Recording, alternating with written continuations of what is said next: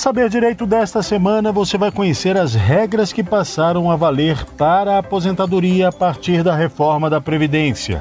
A professora Marcela Bocaiúva atualiza os conhecimentos de direito previdenciário a partir da emenda constitucional 103.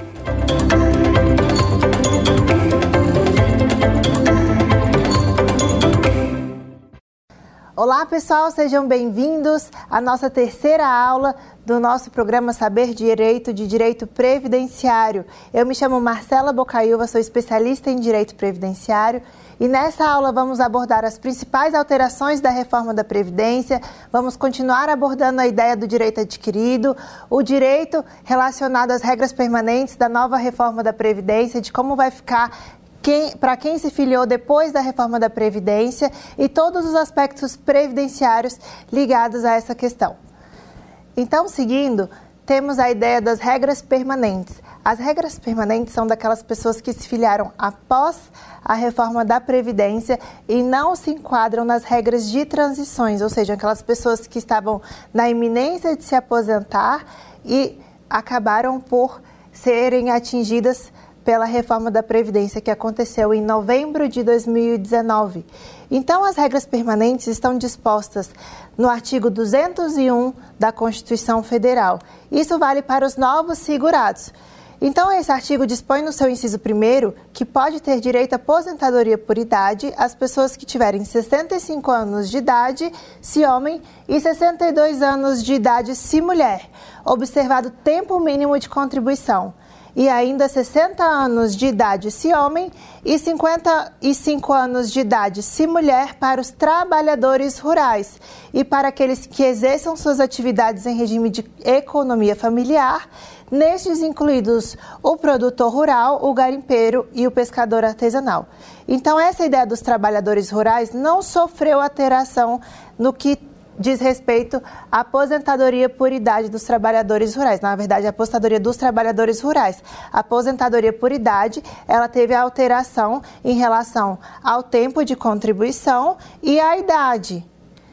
Então, o artigo 19 dispõe que o segurado filiado ao regime geral de previdência social, após a data da entrada em vigor desta emenda constitucional, será aposentado aos 62 anos de idade se mulher, e 65 anos de idade se homem, e 15 anos de tempo de contribuição se mulher, e 20 anos de tempo de contribuição se homem.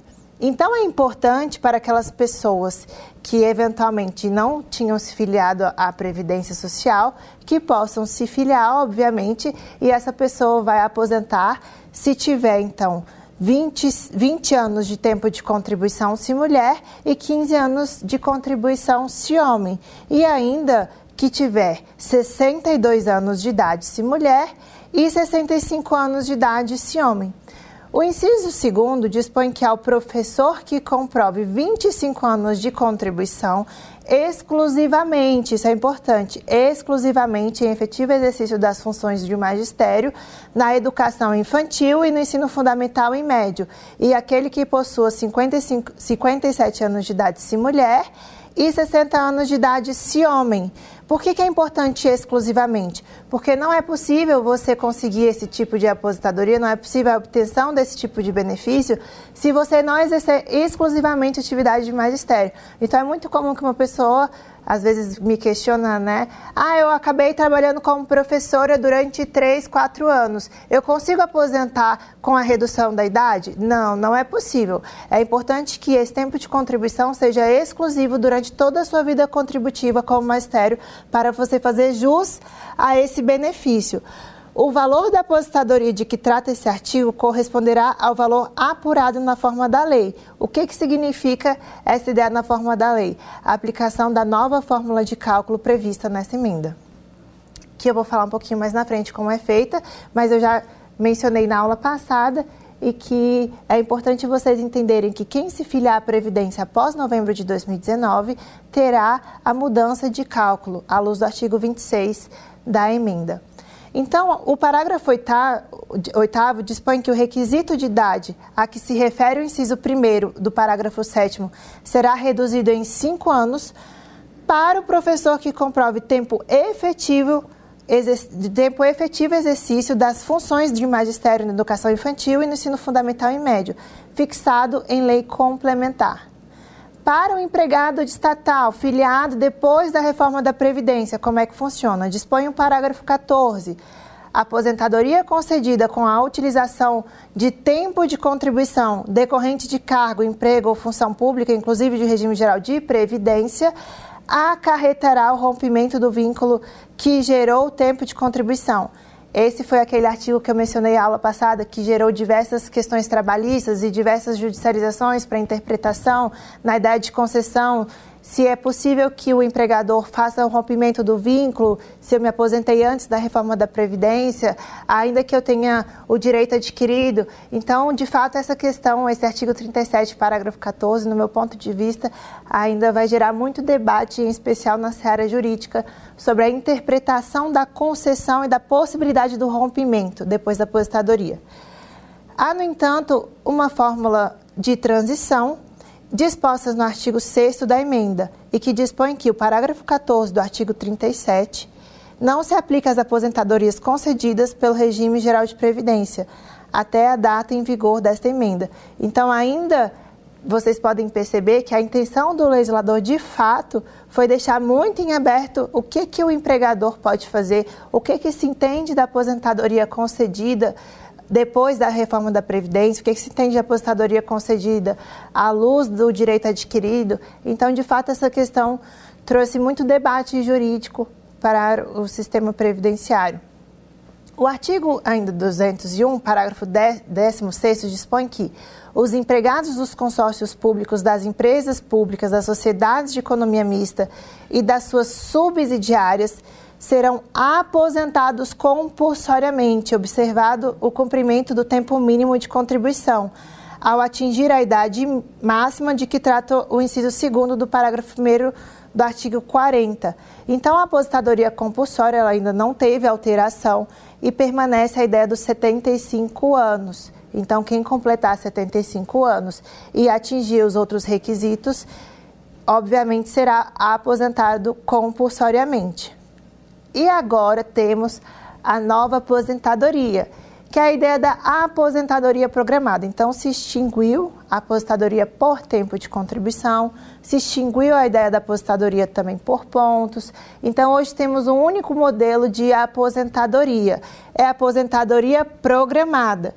Dispõe o artigo 19 que, até que lei disponha sobre o tempo de contribuição, a que se refere o inciso 1 do parágrafo 7 do artigo 201 da Constituição Federal, o segurado filiado ao regime geral de previdência social após a data de entrada, da, de entrada em vigor desta emenda será aposentado aos 62 anos de idade se mulher e 65 anos de idade se homem.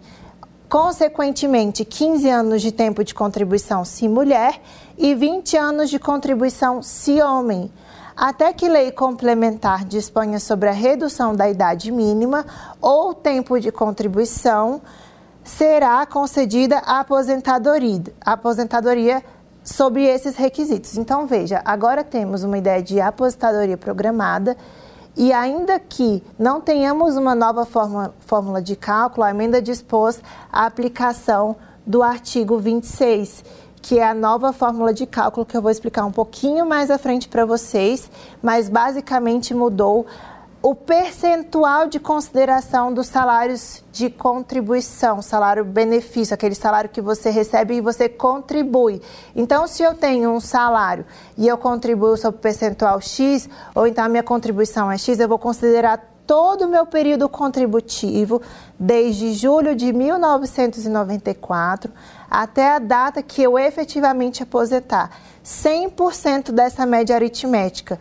E esse foi o grande problema, porque obviamente as pessoas quando ingressam no mercado de trabalho, quando começam a trabalhar, elas começam com uma renda um pouco inferior. Não necessariamente você já começa a sua vida contributiva em um grande emprego de alto escalão ou ganhando os salários, quatro, cinco salários mínimos. Então, quando você inicia sua vida contributiva, você faz contribuições, obviamente, muitas vezes ali próximo do salário mínimo. Então, até com base no salário mínimo.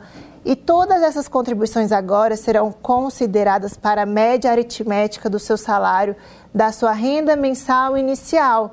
E esse foi o grande problema, pois antigamente você poderia excluir esses menores salários para você então chegar à conclusão da sua média aritmética do valor da sua aposentadoria. Então agora a pessoa, além de ter que contribuir por mais tempo, para a Previdência, além de ter que ter uma idade maior do que se tinha anteriormente, você tem um cálculo muito mais, na verdade, prejudicial. E agora falando um pouquinho do período de carência. O período de carência é o tempo correspondente ao número mínimo de contribuições mensais, que ainda é possível fazer o recolhimento desses períodos atrasados a definição legal de carência, conforme capitulado no artigo 24 da Lei 8.213, é o número mínimo de contribuições mensais indispensáveis para que o beneficiário faça jus ao benefício, consideradas a partir do transcurso do primeiro dia dos meses de suas competências.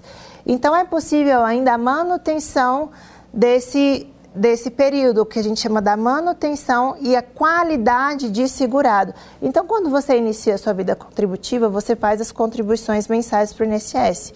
E a partir de um determinado momento, eu sempre faço a alusão e o exemplo de como se fosse um seguro. Você só pode ter o direito àquele seguro depois que você cumprir os requisitos mínimos.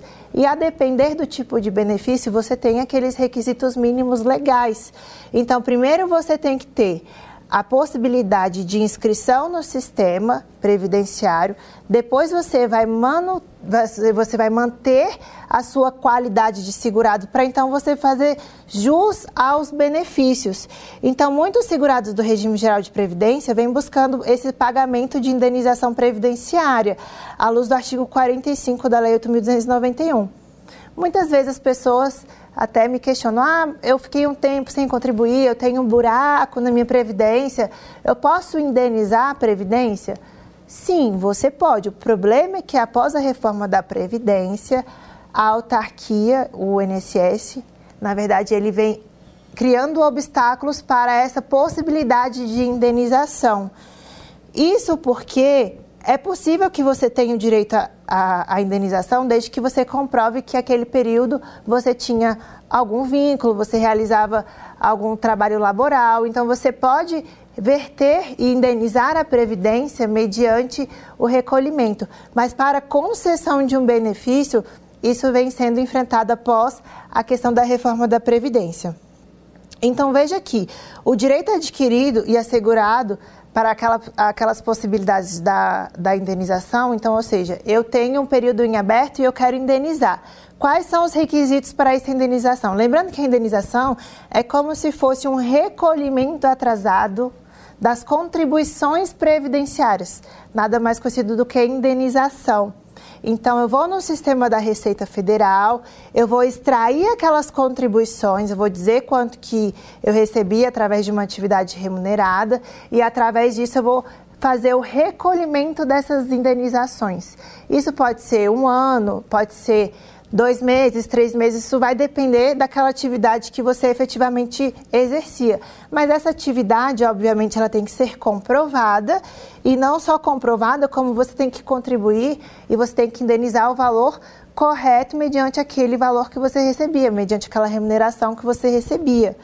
Então é importante mencionar que as pessoas elas podem indenizar, elas podem recolher essas contribuições retroativas Porém, o grande problema é que muitas vezes, após a reforma da Previdência, o artigo 3 que trata da questão do direito adquirido, muito embora ele não trate desse tema, entende-se que o pagamento da indenização previdenciária deve ocorrer até o período da publicação da emenda, sob pena de não consideração do INSS para fins de aquisição de direito pré-reforma. Então, como é o caso? Suponha que eu sou uma mulher e eu trabalhei 29 anos como, como seletista. E eu tenho um ano em aberto. E eu tenho esse período antes de novembro de 2019. Eu tenho a comprovação dessa atividade e eu quero indenizar para que eu tenha então direito ao benefício de aposentadoria por tempo de contribuição à luz da legislação anterior. Então, supostamente eu vou indenizar a previdência, eu vou ter o direito ao benefício. Qual é o grande problema? A autarquia hoje não tem reconhecido essa indenização posterior a novembro de 2019 para fins de concessão de benefício à luz do direito adquirido do artigo 3 Então é importante que as pessoas saibam que antes de indenizar e antes de pagar a previdência, se for para fins de concessão, é importante consultar a previdência anteriormente para que não se faça essa indenização e essa indenização seja inócua. Porém, obviamente, no meu ponto de vista, essa previsão ela tem aplicação somente na esfera administrativa. Porque na esfera judicial, eu entendo que é possível esse reconhecimento, desde que você, claro, tenha comprovado o vínculo, desde que você de fato tenha trabalhado, exercido alguma atividade remunerada, para fins de concessão de benefício. Agora, se a pessoa entrou com o pedido da indenização e do recolhimento da contribuição antes de novembro de 2019, é possível que sim, de fato, você tenha um direito reconhecido, porque o atraso na análise administrativa, o atraso na análise do INSS não pode ser imputado, não pode ser um ônus para o beneficiário. Então, a pessoa que entrou antes e ainda que seja reconhecido posteriormente para fins de indenização, pode ter esse direito reconhecido. Então, é só para vocês observarem que toda essa questão da interpretação do artigo 3 do direito adquirido, na prática, ele deve ser muito bem pontuado e muito bem observado, sob pena de qualquer preterição. Então, é importante que vocês conheçam essas ideias práticas para que, obviamente, isso não gere nenhum prejuízo. Então, por exceção, aquelas pessoas que estavam à fila do INSS, que fizeram o pedido de recolhimento antes da entrada da emenda, podem ter o direito a esse benefício. Por isso, o artigo 15 da Lei 8.213 prevê lapsos temporais em que a pessoa pode manter a qualidade segurada, mesmo sem inverter as contribuições para o sistema previdenciário. E aí, falando um pouquinho da ideia de qualidade segurada, indenização, pagamento retroativo de contribuição, porque tudo isso gera, na verdade, é, uma, uma sequência de fatos. Então, o artigo 15 da Lei 8.213, ele dispõe que mantenha a qualidade segurada independente de contribuições. Sem limite de prazo, quem está no gozo de benefício, até 12 meses após a cessação das contribuições, o segurado que deixar de exercer atividade remunerada, até 12 meses após cessar a segregação, o segurado acometido por doença de segregação compulsória. Então, ainda mantenha a qualidade de segurado até 12 meses após o livramento o segurado retido recluso até três meses após o licenciamento, o segurado incorporado às Forças Aéreas, até seis meses após a cessação das contribuições do segurado facultativo, o prazo do inciso 2, ou seja, o prazo de 12 meses da cessação, pode ser prorrogado até 24 meses se o segurado já tiver pago mais de 120 contribuições. E o prazo ainda dos 12 meses após a cessação de qualquer benefício será acrescido de 12 meses para o segurado desempregado, desde que seja comprovada essa situação pelo desemprego. E aí é muito importante a gente também fazer a leitura desses dispositivos aos recentes julgados do Poder Judiciário. E, e, e, um dos grandes, na verdade, né, uma das grandes fontes de, de, de, julgados do direito previdenciário é a TNU, que é a Turma Nacional de Uniformização. Isso porque a TNU, muitas vezes, ela vai unificar as matérias que são controversas, as matérias que são judicializadas, porque em relação ao direito previdenciário, até uma informação interessante, no âmbito da Justiça Federal, é a matéria mais judicializada do país. Então, vejam que a questão previdenciária é algo que ainda precisa ser tratado sob ponto de políticas públicas. Por que tanta judicialização? Qual o incentivo que o Estado dá? Como que funcionam essas questões controversas? Então, a TNU, de fato, tem um papel muito importante na uniformização dos entendimentos da matéria de direito previdenciário, isso porque eles unificam alguns entendimentos. Não necessariamente tudo passa pela TNU, algumas coisas passam pelo STJ, que também tem grandes julgados importantes na matéria de direito previdenciário, algumas questões vão ainda para o Supremo. Então, sempre que vocês forem buscar Então, sempre que vocês forem buscar informações relacionadas ao direito previdenciário, eu sugiro que consultem TNU, as questões do STJ de repercussão, também as questões do Supremo. Então, é muito importante o alinhamento desses tribunais e dessas cortes em relação à matéria. Então, de acordo com a TNU, mesmo que o beneficiário tenha recebido ou tenha concedido provisoriamente por decisão judicial posteriormente revogada, terá o condão de conservar a qualidade de segurado. Então, veja um exemplo. Eu sou uma pessoa, tive, fui acometida de alguma doença, alguma incapacidade e eu entrei na justiça para ter o direito à aposentadoria concedido. Suponha que na, na primeira instância o juiz me deu uma liminar para eu ficar recebendo a aposentadoria por invalidez. E logo esse processo foi para a turma e chegou na turma, essa decisão foi reformada e eu perdi todo esse direito. Ainda que eu tenha essa decisão reformada, ainda que posterior ju decisão judicial possa vir a ser revogada, eu mantenho a minha qualidade de segurado. Então, o que é comum? Eu entro na justiça, ganho um processo e logo eu mantenho a minha qualidade de segurado a partir daquele momento que eu estou recebendo benefício. Mas supostamente eu tive aquela decisão revogada, uma decisão judicial revogada, e eu obviamente quero entrar com o novo pedido administrativo. Aquele período que eu recebi o benefício através da decisão judicial, eu tenho o direito à manutenção da minha qualidade segurada para fins de novo pedido de benefício? Sim, eu tenho. Esse é o entendimento da Turma Nacional de, de Uniformização, que inclusive editou a súmula 27 à, à luz desses termos também. Então, ainda sobre essas questões, a manutenção da qualidade de segurado e a manutenção dessa possibilidade desse vínculo com a Previdência, tem, uma, tem essa súmula da, da TNU que dispõe ainda que a ausência do, do registro em órgão do Ministério do Trabalho não impede a comprovação do desemprego por outros meios admitidos em direito. Então, está relacionado à questão da manutenção da qualidade de segurado. Isso porque, isso porque muitas vezes a pessoa tem um vínculo trabalhista e muitas vezes o empregador ele assina a carteira, registra a carteira, mas ela não faz as contribuições devidas. Então, ainda que eu não tenha um registro, eu posso, depois que eu receber o meu seguro-desemprego, manter a minha qualidade de segurado, mesmo que aquela empresa não tenha feito as contribuições, porque justamente o dever de fiscalização não deve ser um ônus para o empregado. Isso deve ser um ônus do empregador e dos órgãos responsáveis pela fiscalização. Então, ainda que eu não tenha o registro oficial daquele vínculo empregatício, ainda que eu não tenha o registro oficial do meu vínculo com a Previdência, eu mantenho a minha qualidade de segurado, isso porque esse ônus não deve ser repassado ao empregado. Esse é o entendimento da súmula 27 da Turma Nacional de Uniformização. Então, seguindo, Basicamente, essas são as ideias que temos ainda sobre a manutenção da qualidade de segurado, sobre a possibilidade de você ter aquele vínculo com a Previdência Social.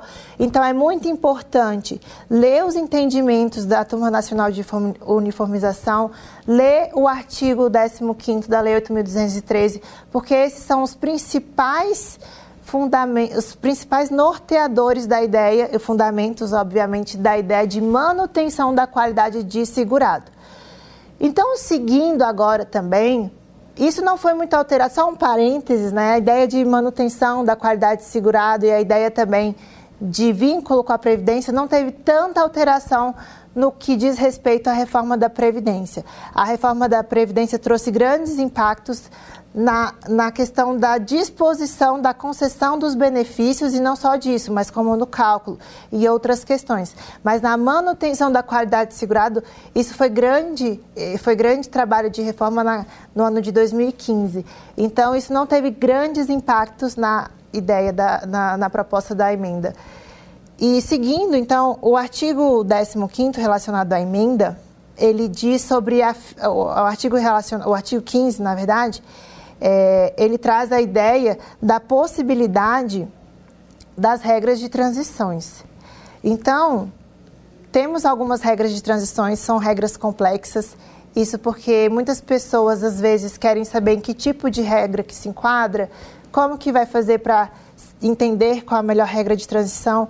E a minha resposta é que é sempre a prática. Não adianta muitas vezes a gente ler essa, essa, os dispositivos, porque cada tipo de benefício vai se enquadrar em uma regra de transição. Então, passadas as regras permanentes, que são aquelas que eu mencionei, que agora temos a aposentadoria programada, extinguiu-se a aposentadoria por tempo de contribuição para as pessoas que se filiaram depois da reforma da Previdência, ou então para as pessoas que não fazem jus às regras de transições. Então, foi extinta a aposentadoria por tempo de contribuição. Passamos pela ideia da qualidade de segurado, do reconhecimento, da manutenção, da questão da filiação da Previdência. E agora vamos abordar os principais aspectos das regras de transições. Então, o artigo 15º, ele traz a ideia das regras de transições. A primeira delas dispõe que, ao segurado filiado ao regime, social, ao regime geral de previdência social, até a data de entrada em vigor desta emenda, fica assegurado o direito à aposentadoria quando preencher cumulativamente os seguintes requisitos: 30 anos de tempo de contribuição se mulher e 35 anos de contribuição se homem. E o somatório de idade e do tempo de contribuição, incluídas as frações equivalentes a 86 pontos se mulher e 96 pontos se homem, observado o disposto do parágrafo 1. O que é que dispõe o parágrafo 1? Ele dispõe que a partir de 1 de janeiro de 2020, a pontuação que se refere ao inciso 2 do CAPT será acrescida a um ponto a cada ano para o homem e para a mulher, até atingir o limite de 100 pontos, se mulher, e de 5 e de 105 pontos se homem. A idade e o tempo de contribuição serão apurados em dias para o cálculo somatório de pontos e que se refere ao inciso 2 Então vamos lá, vamos para a ideia prática. Suponha que no dia 31 de dezembro de 2019, um mês após a reforma da Previdência, eu tenha 96 pontos, somando a minha idade e o meu tempo de contribuição, eu posso me aposentar? Pode, você vai se enquadrar na regra de transição. Essa é a primeira regra de transição, o, para, o artigo 15. Então, eu suponho que eu, mulher, queira me aposentar, eu tenho 30 anos de tempo de contribuição e tenho a idade necessária, somado o tempo de contribuição com a minha idade, eu tenho 86 pontos, eu posso me aposentar? Posso me aposentar. Então, essa regra ela é uma regra progressiva, ou seja, estamos no ano de 2021. Eu tenho que, para me enquadrar a essa regra de transição, se eu tivesse próximo aos 30 anos, eu tenho, se eu tiver 30 anos de contribuição, aliás, se eu for mulher, eu tenho que ter, no mínimo, 88 pontos. Então, eu tenho que ter 58 anos de idade e 30 anos de contribuição. E a cada ano vai aumentando um ponto, até chegar 105 pontos para o homem e 100 anos para a mulher. Quando se chega aos 105 pontos? Se chega em 1 de janeiro de 2028. Se o homem tiver 105 pontos, ele se enquadra a essa regra de transição. E para a mulher? Para a mulher em 1 de janeiro de 2023, se ela tiver o tempo de contribuição necessário mais a idade somados e tiver 100 pontos.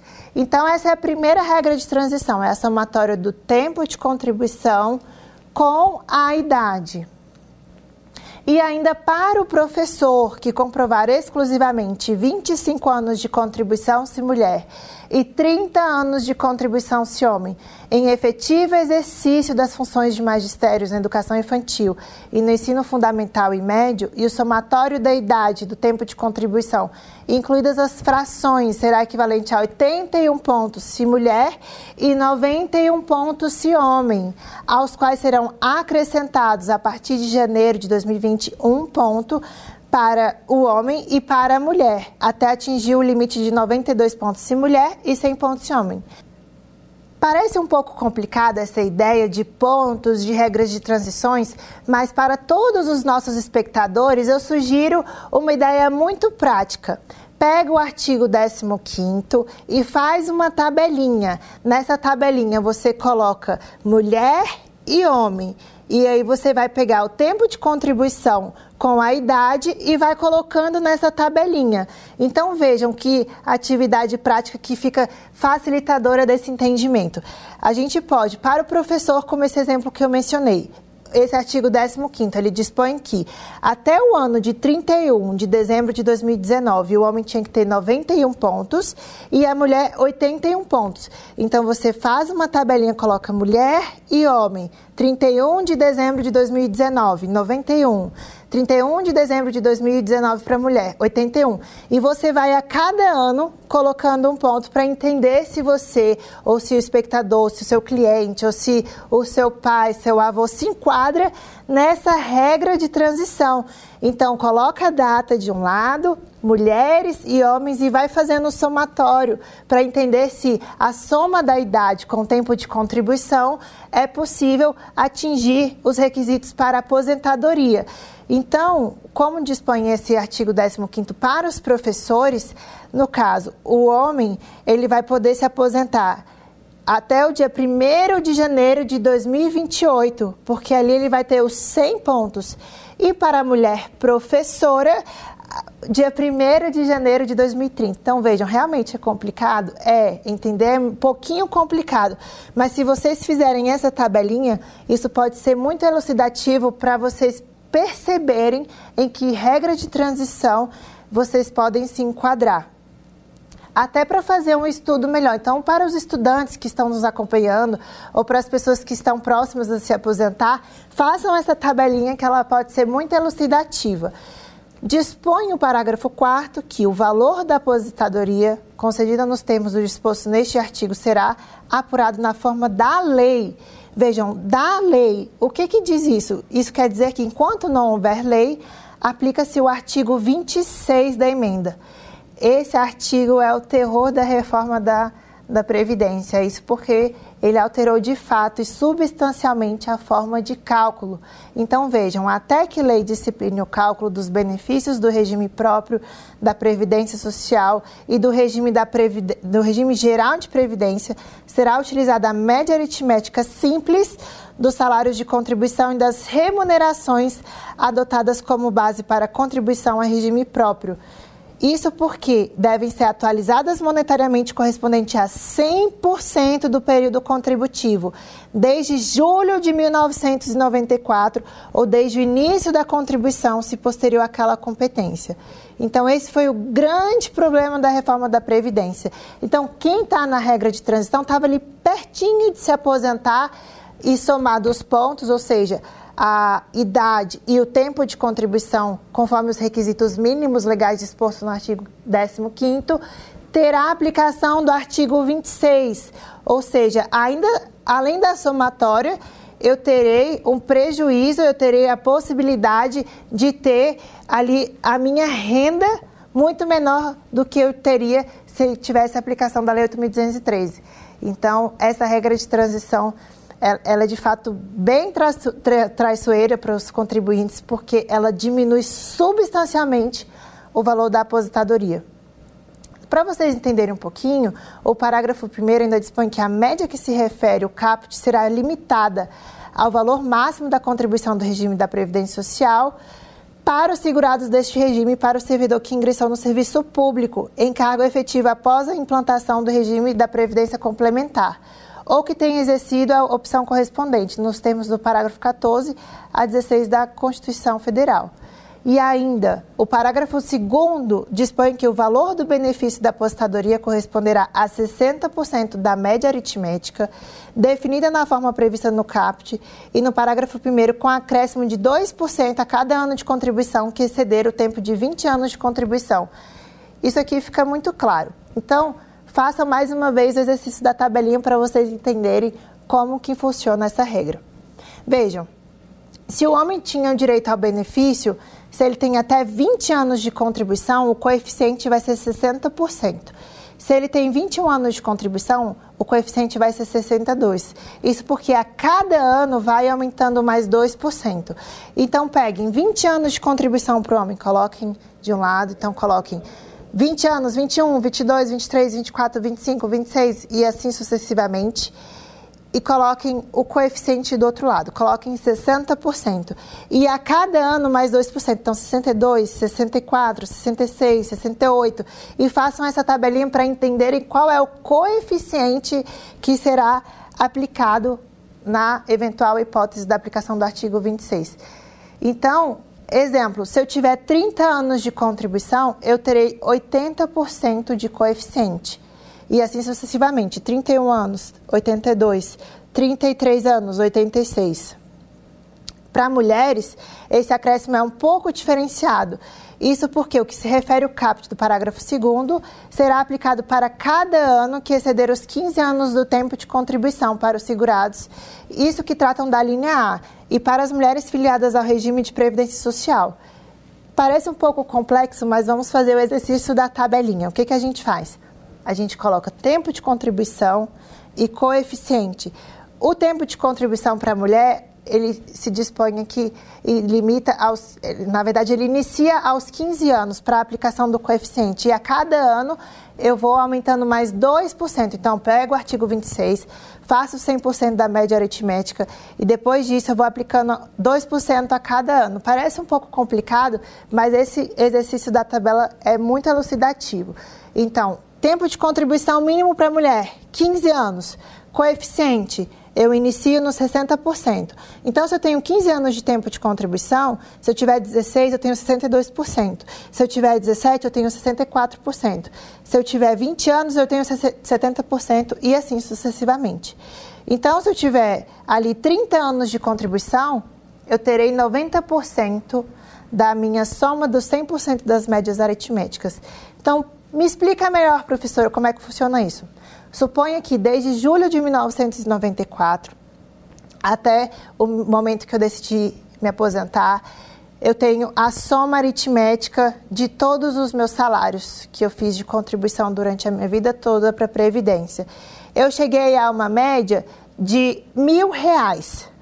E eu vou pegar, se eu tenho 30 anos de contribuição, como que eu faço esse cálculo? Eu vou ter 90% do meu coeficiente, então eu vou receber 900 reais. Como que eu faço então, professora, para ter 100% da minha soma das minhas médias, das minhas de 100% das somas da média aritmética? Como que eu vou fazer? Eu vou ter que ir calculando 2% a cada ano que exceder os 15 anos. Isso tanto para o homem quanto para a mulher. A mulher inicia com os 15 anos, então, obviamente, 15 anos 60% e 2% para cada ano. E para o homem, eu tenho 20 anos com coeficiente de 60% e assim sucessivamente. É traiçoeiro? É traiçoeiro. No momento que saiu a reforma da Previdência, tinham até várias figuras na internet dizendo se a pessoa nasceu, ela já tem que começar a contribuir para a Previdência. E de fato, hoje você só se aposenta com 100% da soma das suas médias, das suas médias aritméticas se você tiver aproximadamente 40, 45 anos de tempo de contribuição. Então veja que essa previsibilidade, essa ideia de ser previdente é algo muito inerente à nossa atualidade, em especial no que diz respeito ao planejamento de uma aposentadoria, até porque essas regras foram regras bem rígidas em relação à concessão das aposentadorias. Então, seguindo, temos ainda o parágrafo 3 que dispõe que o valor do benefício da aposentadoria com, será considerado de 100% da média aritmética.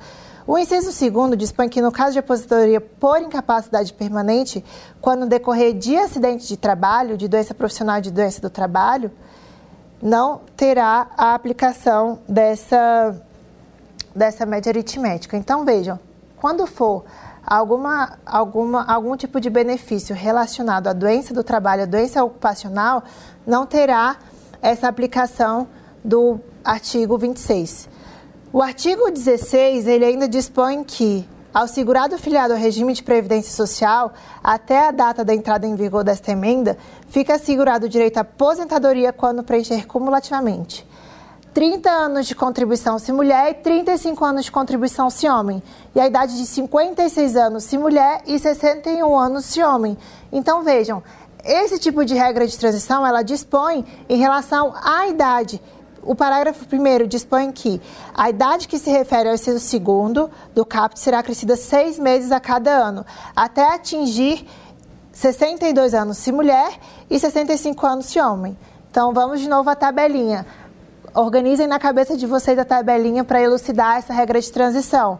Então, homens com 61 anos de idade, mulheres com 56 anos de idade, até 31 de dezembro de 2019, será acrescido mais seis meses para que então tenham, façam jus a essa regra de transição.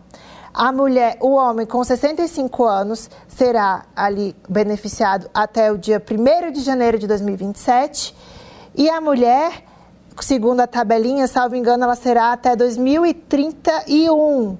Então, vejam, 61 anos homem e 56 anos mulher. Você coloca a tabelinha de um lado. 1 de janeiro de 2020, 61 anos e meio para o homem. 1 de janeiro de 2020, 56 anos e meio para a mulher. Vai acrescendo seis meses a cada ano que passar. 1 de janeiro de 2021, 62 anos para o homem. 1 de janeiro de 2021, 57 anos de mulher. Se for mulher. Então, peguem essa tabelinha e coloquem 1 de janeiro de 2021, 1 de janeiro de 2022, 1 de janeiro de 2023, 2024 e assim sucessivamente. Para o homem, 64 anos e meio, 65, 66, 66 anos e meio e assim sucessivamente. Então, essa regra vale até o dia 1 de janeiro de 2027 para o homem, porque obviamente ele vai atingir os 65 anos de idade. Então a pessoa ela pode ter fazer jus a essa regra de transição desde que tenha os, os requisitos necessários à luz do artigo 16 Então, esse artigo, ele dispõe que você tem que ter 30 anos de contribuição se mulher e 35 anos se homem, mais a idade mínima, a idade mínima 61 e 56. Então, vocês podem colocar isso no quadrinho e ir fazendo a somatória de cada seis meses para atingir e para verificar se a pessoa faz jus a essa regra de transição. Parágrafo 2 para o professor que comprovar exclusivamente tempo efetivo das funções de magistério na educação infantil, e no ensino fundamental e médio, o tempo de contribuição à idade de que tratam os incisos primeiro e segundo, desde que, desde que poderão, desde que tenham atingidos e reduzidos cinco anos, as quais serão acrescidos a partir de 1 de janeiro de 2020, seis meses a cada ano. Então, mesma ideia para o professor. Que, que, a gente vai fazer? O professor tem direito, à, à luz desse artigo, desse parágrafo segundo, a redução de cinco anos. Então, o homem ele vai iniciar a tabelinha com 56 anos de idade e a mulher com 51. Então, 31 de dezembro de 2029, de 2019, mulher 56, homem 56, mulher 51. 1 de janeiro de 2020, faz a tabelinha. Homem, 56 anos e meio. Mulher, 51 anos e meio. 1 de janeiro de 2021, homem 57, mulher 52. Então vai realizando essa somatória e vai fazendo essa tabelinha. Até o dia 1 de janeiro de 2027, o homem pode fazer jus a esse benefício, porque ali ele vai ter os 60 anos de idade. E assim sucessivamente. E para a mulher, 1 de janeiro de 2031. Então veja, essas regras de transições, elas foram, na verdade, cruéis para as mulheres, porque, obviamente, elas demoraram muito mais tempo para se enquadrarem a essas regras. Então, enquanto o homem, nesse tipo de regra de transição, ele atinge os requisitos em 1 de janeiro de 2027, os 60 anos, a mulher lá em 1 de janeiro de 2031. Então, vejam que, de fato, é, existe uma penalidade também em relação a essas regras de transições para as mulheres. Nessa hipótese, enquanto não houver lei, aplica-se o artigo 26. Qual é o artigo 26, professora? Soma de todo o período contributivo, a soma aritmética 100%, e ali 2% para cada ano, segundo os requisitos mínimos. Então, como que funciona essa de, fórmula de cálculo, inclusive para os professores? Você vai aplicar o artigo 26, a soma de todo o seu período contributivo, 100% dessa média aritmética. E aí dispõe o artigo 17, ao segurado filiado ao regime de previdência social que tenha até a data da entrada da vigor, de, em vigor da emenda constitucional e que se refere dessa data deve contar com 25, 28 anos de tempo de contribuição se mulher e 33 anos de contribuição se homem. E ainda fica assegurado o direito à aposentadoria quando preencher cumulativamente os requisitos. 1. Um, 30 anos de contribuição se mulher e 35 anos de contribuição se homem.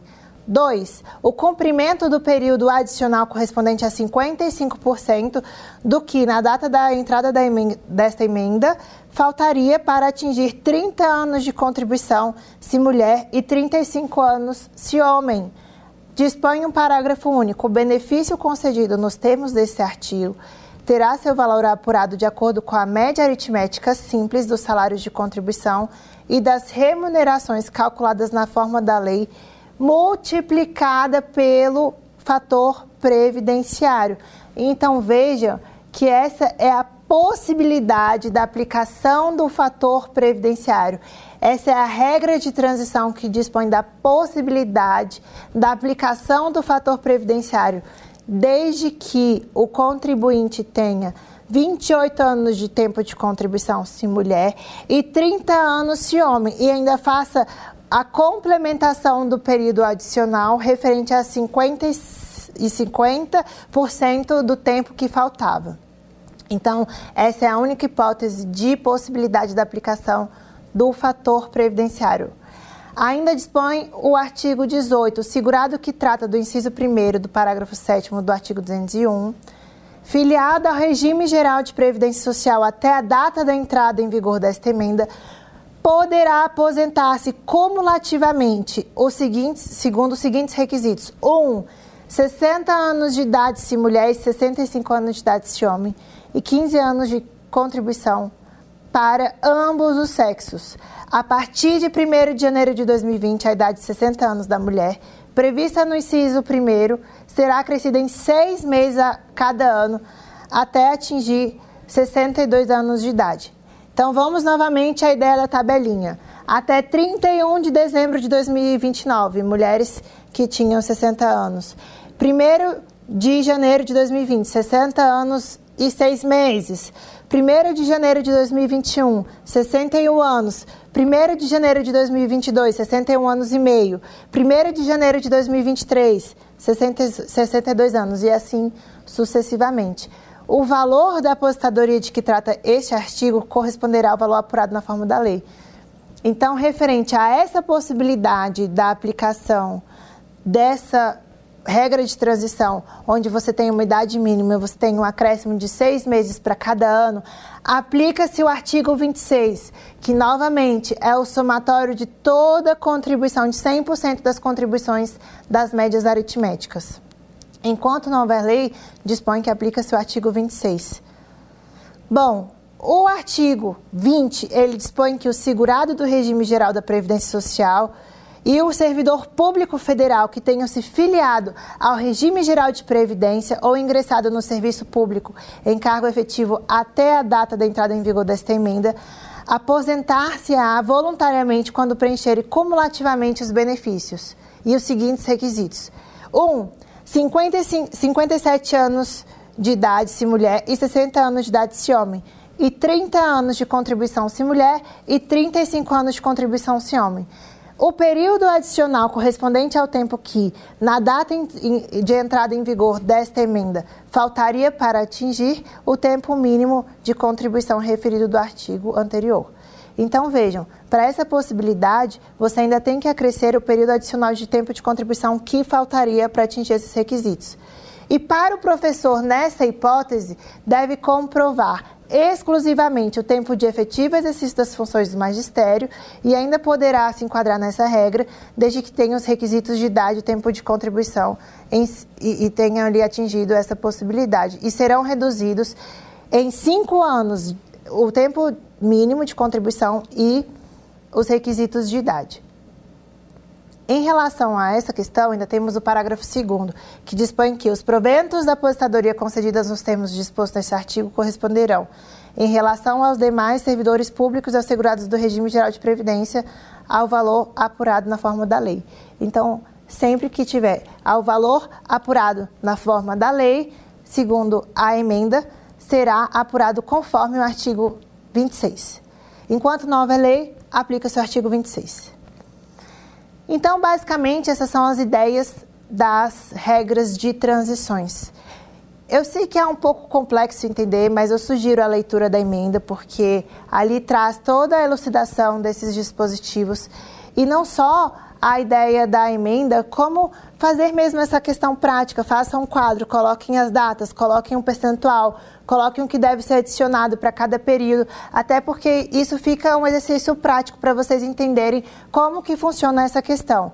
Então, passada a ideia das regras de transições, vamos ainda analisar a questão das aposentadorias de pessoas com deficiência. Em relação à reforma da Previdência e as regras previdenciárias no que toca aos direitos adquiridos, as regras permanentes e as regras de transições, tivemos enorme impacto nas aposentadorias especiais.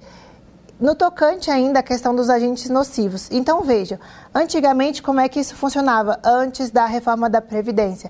As pessoas que estavam expostas aos agentes nocivos, em regra, obviamente, poderiam se aposentar com 25 anos de tempo de contribuição, desde que expostos efetivamente a agentes nocivos. E agora tivemos um grande impacto nessa questão da aposentadoria especial. Isso porque a lei, na verdade a emenda, dispôs que você tem que ter um somatório do tempo de contribuição e a idade.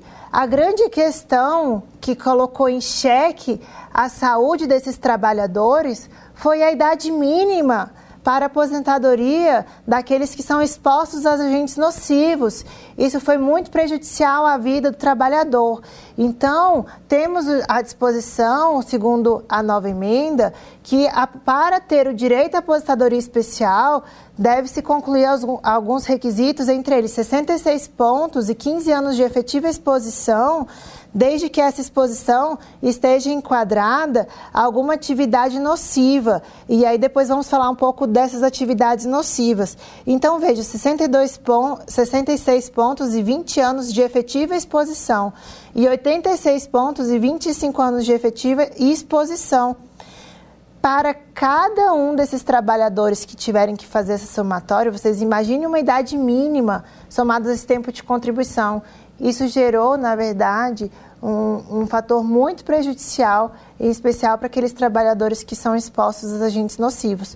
E segundo o parágrafo 1 desse artigo, é possível que a partir do, de 1 de janeiro de 2020, as pontuações a que se referem os incisos 1 a 3, que são essas pontuações mínimas de 66 pontos, 70, 76 e 86, serão acrescidas, devem ser acrescidas a um ponto a cada ano, tanto para homem quanto para mulher até atingir 81 pontos e 91, pon e 91 pontos e 96 pontos para ambos os sexos.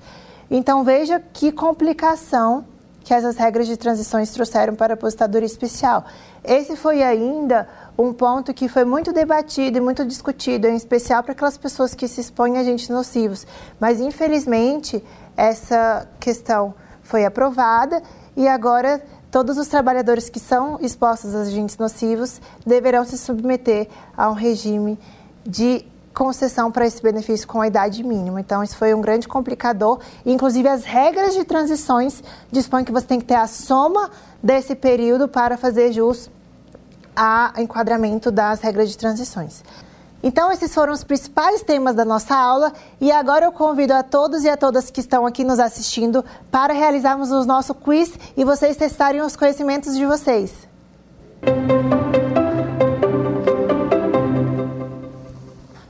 A partir da, data, da vigência da emenda 103 de 2019, podem se aposentar por idade o homem que tenha 65 anos e mulher que tenha 62 anos, para os trabalhadores rurais de ambos os sexos e para os que exerçam suas atividades em regime de economia familiar, a idade é reduzida para 60 anos se homem e 55 anos se mulher.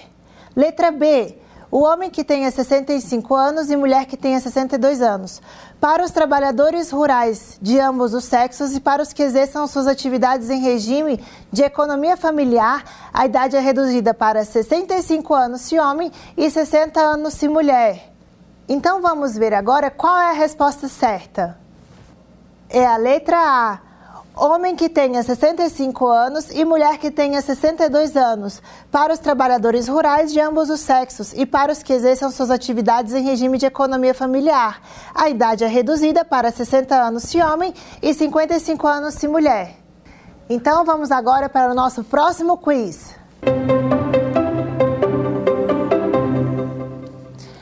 A partir da emenda 103 de 2019, o valor do benefício da aposentadoria correspondido a 60% da média aritmética definida na forma prevista do CAPT no parágrafo 1 com acréscimo de dois pontos percentuais para cada ano de contribuição que exceder o tempo de 20 anos de contribuição, dos seguintes benefícios, exceto aposentadoria por tempo de contribuição e aposentadoria por idade, aposentadoria por idade, aposentadoria por incapacidade permanente aos segurados de regime geral de previdência e aposentadoria por incapacidade permanente relacionada a acidente de trabalho.